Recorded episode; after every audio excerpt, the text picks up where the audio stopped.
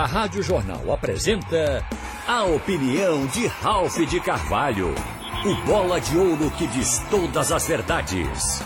Oferecimento Pitu Cola. Ralph de Carvalho. Minha gente, até a gente esquecer, vai se falar neste jogo, nessa desclassificação do Náutico diante da equipe do Tocantinópolis. Porque foi chocante. A gente comparou aqui antes o time do Náutico individualmente e o time do Tocantinópolis, com jogadores em fim de carreira, um, reaproveitamento, um time que está em quarto lugar do campeonato de Tocantinópolis, que não tem nenhuma visão de qualidade técnica. A grande verdade, não há ofensa nisso. Um quarto colocado lá. E vai o Náutico com estrelas como Jean Carlos, Haldane. A gente sabe que um goleiro bom como Lucas Perry, com Hereda, Júnior Tavares, dois laterais que são muito aplaudidos.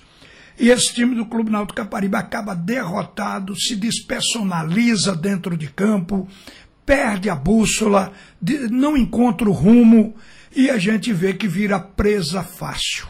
O Náutico era o favorito, é isso que choca. E o time do Tocantinópolis era um desafiante. Acontece que, ao fim, e ontem a gente acompanhou as informações do Alexandre Costa na narração do jogo e acompanhando as vezes em que o time do Tocantinópolis perdia o gol. Fez um gol com 17 minutos numa cobrança de falta. Olha, era cedo. Daria tempo para muita coisa.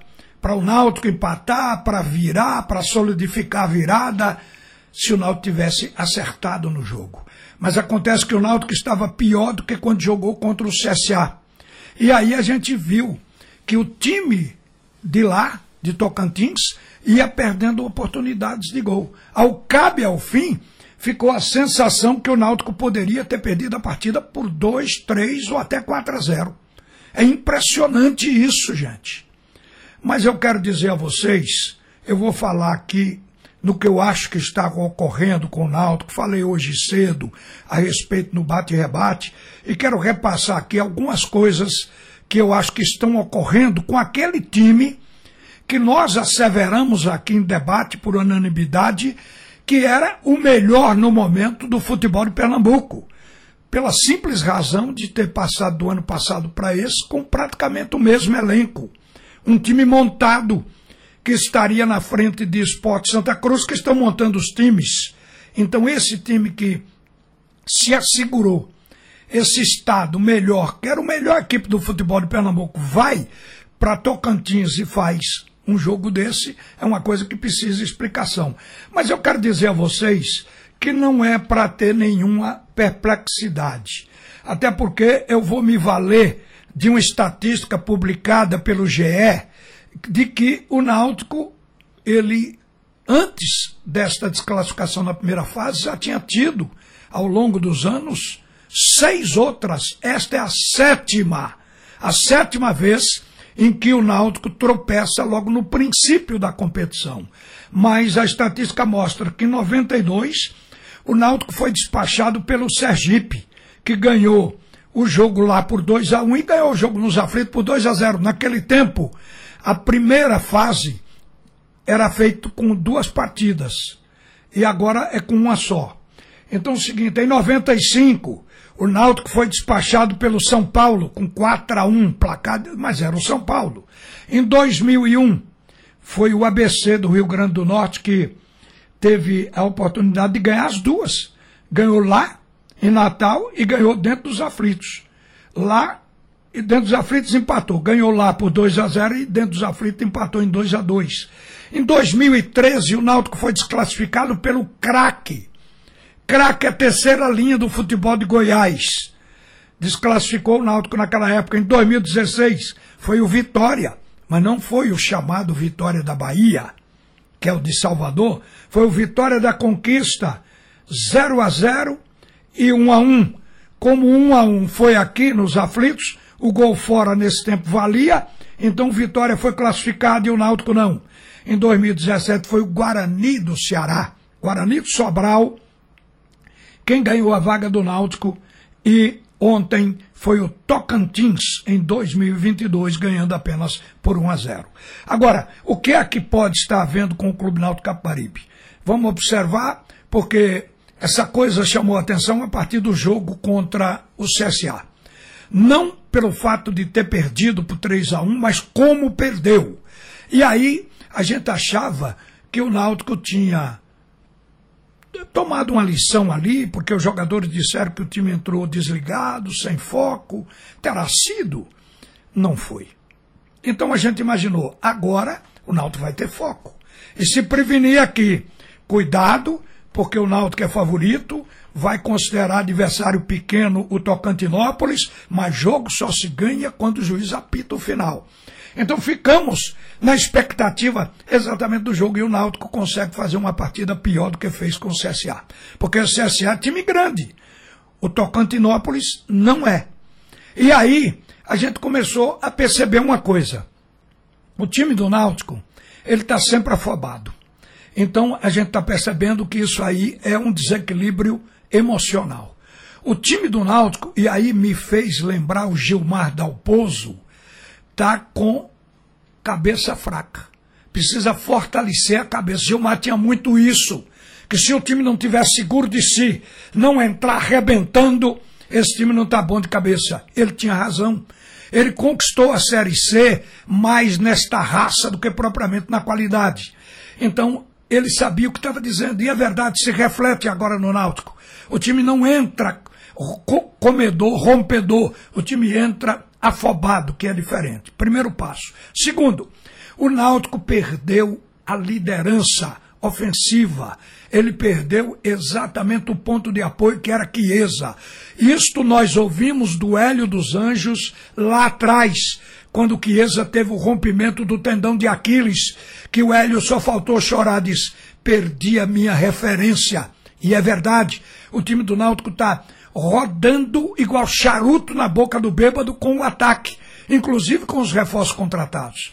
Então, some-se a isso o fato de que o Náutico já tinha que consertar a defesa, contratando zagueiros e também organizando taticamente o time. E agora vem o problema do ataque. O Leandro Carvalho começou a jogar, mas no Campeonato Pernambucano ele conseguiu empolgar nas outras partidas da Copa do Nordeste, não, como foi o caso diante do Fortaleza, porque ele sumiu. Ele virou um passarinhozinho pequenininho, saindo do ninho dentro do jogo de tão pequeno que ficou. E ontem foi para o banco. O reforço perdeu a vaga para o Carpina, para o Juninho Carpina, porque não estava correspondendo. Ao longo do jogo, a gente via quando Alexandre narrando dizia: Onde está Robinho? Essa expressão do narrador, não estou vendo Robinho, não é vendo no sentido visual em si, é no sentido de bola. Ele não está tocando na bola, a bola não está chegando nele. Então, aí agrava ainda. O Robinho não se encaixou como falso 9. Não resolveu a, a situação do Náutico no comando de ataque. E os dois ponteiros, até agora, realmente não corresponderam. Então o Náutico não tem ataque. Vai para a defesa. O estado emocional de Camutanga reflete o estado emocional do time. Camutanga já fez três pênaltis e já foi expulso duas vezes em oito jogos apenas. Isso mostra como ele está desestabilizado, porque ele é o melhor zagueiro do Náutico. Isso é indiscutível.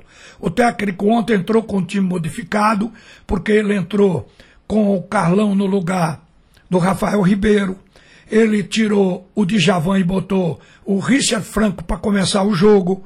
Lá na frente, ele começou com Juninho Carpina ao invés do Leandro Carvalho, e nem isso aí mudou a atitude do Náutico. Ele botou Luan no lugar de Júnior Tavares depois, devolveu o Djavan para o lugar de Richard Franco no time e tirou o Haldane para botar o Leandro Carvalho já no final. Mas o Náutico não se encontrou. Então é um time que tem que ter um trabalho psicológico para acomodar emocionalmente, tem que retrabalhar a equipe, ajustando a defesa e fazendo vingar um ataque. Para vingar o ataque, tem que buscar o centroavante que falta. E aí, o Náutico está no mercado para isso. Deve apressar o passo a partir de agora. Então, gente, o pior estágio agora ficou num pior estágio do que estava antes. O Náutico está recomeçando. E como os, como os outros, é também um time a ser construído. Então, essa é a história do Náutico do momento. A gente já não vai botar ficha antes de ver o futebol do Náutico brilhar em campo. Não vamos levar em conta apenas a qualidade individual. Vamos ver a conduta do conjunto dentro de campo, que é isso que está faltando ao Náutico e a nossa visão aqui fora é esperar para ver. Eu, por exemplo, não vou queimar a língua repetindo que é o melhor time atualmente no futebol de Pernambuco, porque ele está igual aos outros. Então não está melhor. Lamentavelmente, junto a isso, acrescente aí o desgosto com que o presidente do clube deve estar fazendo a viagem de volta agora lá de Tocantins. Porque ele foi para lá entusiasmado que o Náutico já ganhou 620, ganharia a classificação mais 750, ele já estava de olho no 1900 da terceira fase e via a possibilidade de ganhar os 3 milhões da quarta fase. Então ele pensou, está assegurado a folha, não vamos ter atraso de salário este ano. Mas agora a situação ficou como estava.